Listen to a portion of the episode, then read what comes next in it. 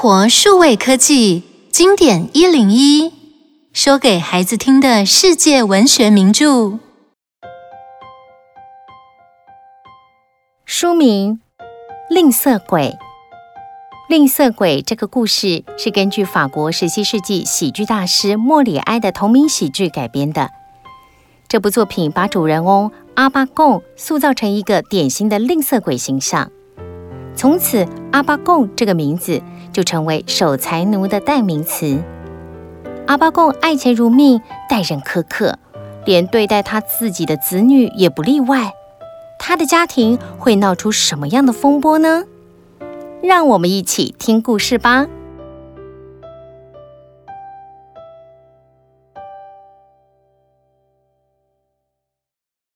一个秋高气爽的日子。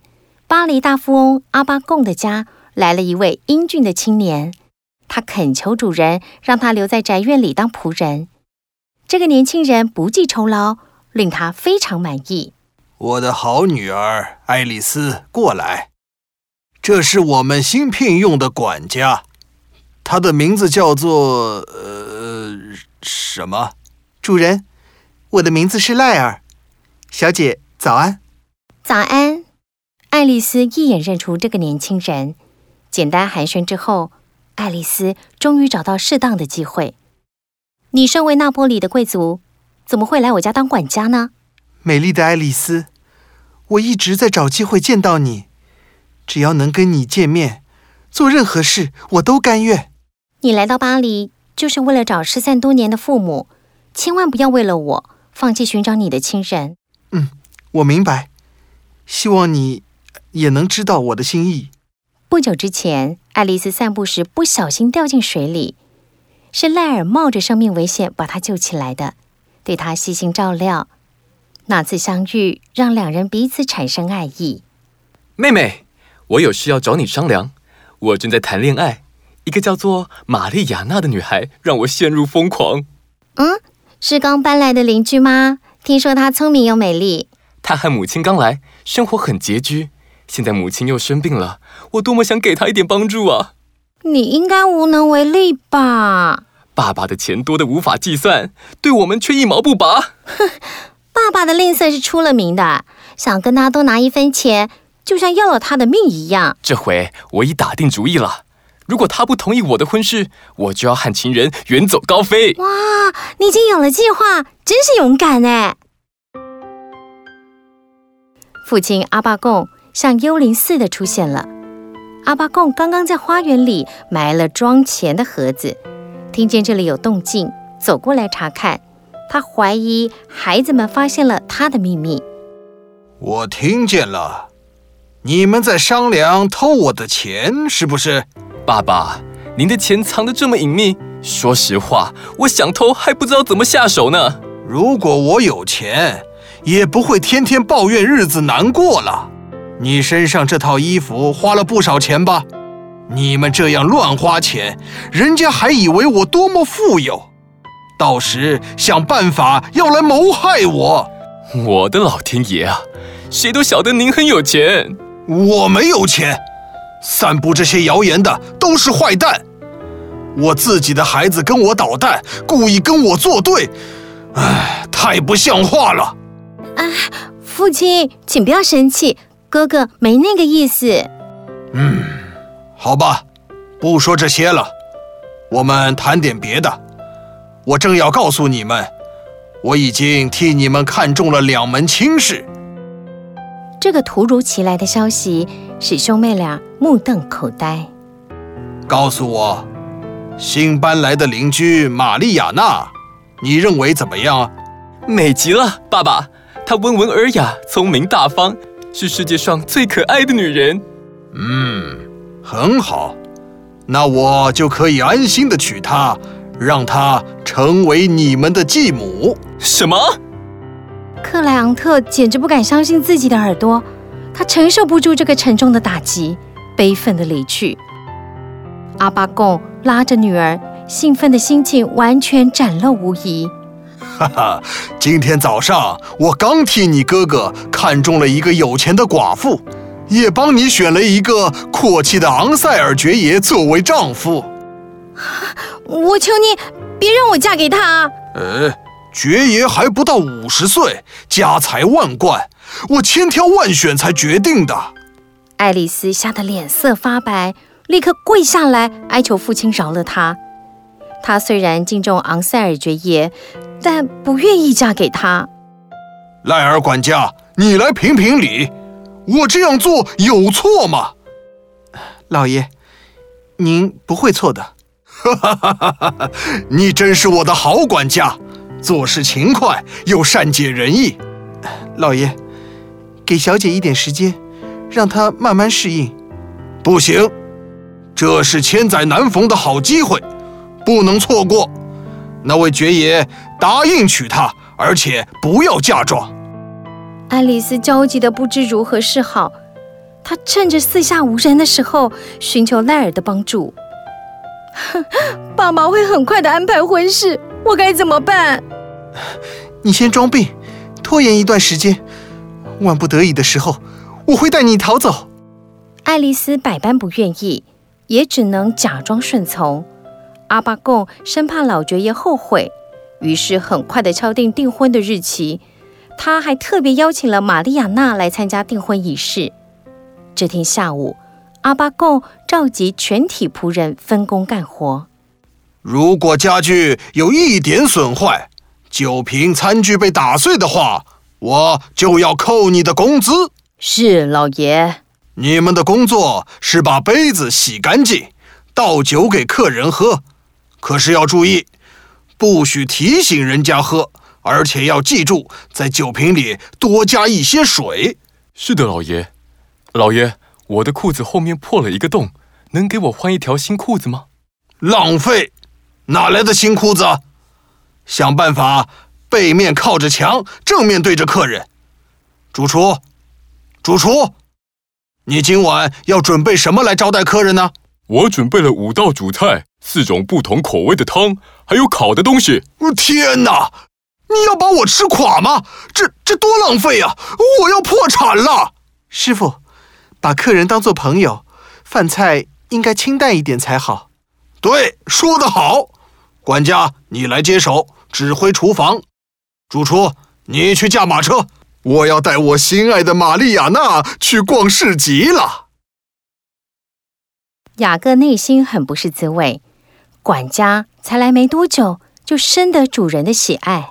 老爷，你那些马呀，一步也走不动了，可怜的马。老是挨饿，饿得只剩下皮包骨了，实在可怜哦！坏蛋，傻瓜，混蛋，跟管家先生学学怎样讲话吧，总讲些让我生气的话，唉，气死我了！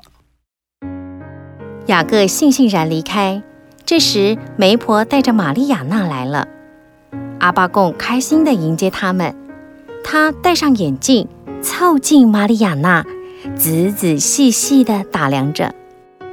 哦，美人儿，你真是星空中一颗最明亮的星星，容许我献上最真挚的敬意。来，儿子，来见过你未来的继母。小姐，没想到会在这里巧遇。家父不久前宣布你们的婚事，让我感到非常意外。我和您一样，意想不到，事前毫无准备。克莱昂特满脸憔悴，神色痛苦。玛丽亚娜强忍住眼泪，吝啬鬼不禁起了疑心。克莱昂特灵机一动，指着父亲手上戴的一枚钻石戒指：“您还没有见过这么美的钻石吧？”“嗯，的确很美。”“我父亲打算把它送您，只有您的玉手配得上它。”克莱昂特从父亲手上取下钻戒，为他戴上。阿巴贡心疼得不得了，表面上还得假装同意。随后，媒婆带着玛丽亚娜到花园去散步。别以为我看不出来，你也喜欢玛丽亚娜，对吧？我一定会跟她结婚。再过几天，你也得乖乖的娶那个有钱的寡妇，哪怕是出生入死，我也要抢到玛丽亚娜。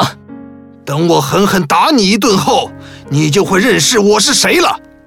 阿巴贡刚想动手，忽然又记起该去看他的钱了，于是匆匆的离去。此时，一个仆人抱着盒子从树丛里钻出来。少爷，快跟我走！老爷藏的钱被我弄到手了，你可以带着那个小姐远走高飞。捉贼！捉贼！我完了！究竟是谁把我的钱偷走了？哎呦，可怜的钱呐！没有你，我就没有依靠，没有安慰，我活不下去了。雅各，你是贼？老爷，我正好看见管家在花园里走来走去，准是他干的好事。管家，不要脸的东西，快招出来！你以为你做的天衣无缝，竟敢混进我家里来害我，对我下这种毒手？先生，事情既然已经败露，我也就不必否认了。那你老实的说，为什么要做出这种恶劣的行为？爱情是无法阻挡的。爱情？你跟我的钱发生爱情？现在，只有死，才能把我们分开。爱我的钱，简直爱到头脑糊涂了。钱？不是钱，是爱丽丝。我们昨天定下了婚约。我女儿？哼！没有得到父亲的同意，竟敢私定终身！我要送你进监狱，你等着判决吧。爸爸，赖尔是贵族，他是为了我才来当仆人，而且他还救过我。你怎么可以这样做呢？大家正闹成一团，老爵爷慢慢走了进来。等他终于弄清楚事情的来龙去脉，他表示愿意成全年轻人的爱情，但是富翁仍极力反对。别瞧不起我，我在那波利也是一个有身份的人。年轻人说话要当心，我跟那波利的贵族可是很熟的。既然如此，你一定认识我的父亲道堂陶马，我就是他的孩子。真是胆大包天！你听好了，十六年前那波利大乱，许多贵族忍受不了残酷的迫害，纷纷逃亡在外。你说的那个人也想逃出虎口，没想到一家大小在海上遇难，全都死在海里。我当时七岁，幸运的被另一艘船救上来，那个好心的船长还收养了我。你有证据吗？父亲给我的红宝石印章，母亲给我的玛瑙镯子，我还留着。我也可以作证，当年我和母亲没有淹死，被海盗救起来。但是我们被迫当了七年的奴隶，后来恢复自由，才流浪到这里。你就是我的哥哥。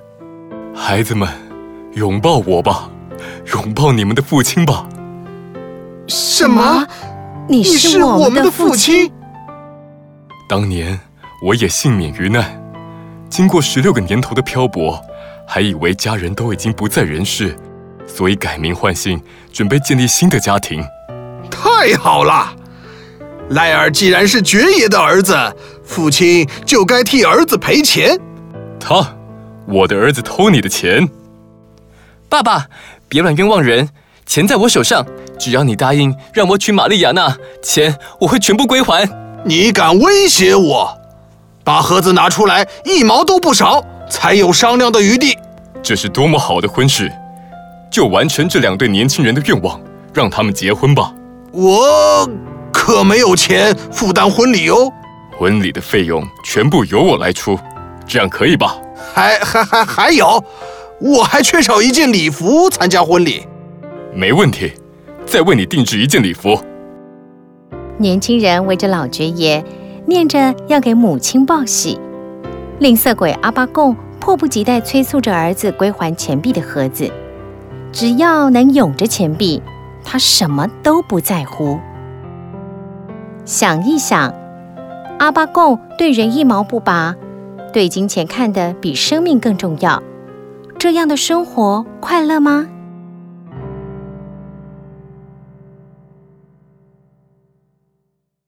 以上内容由有声书的专家生活数位科技提供。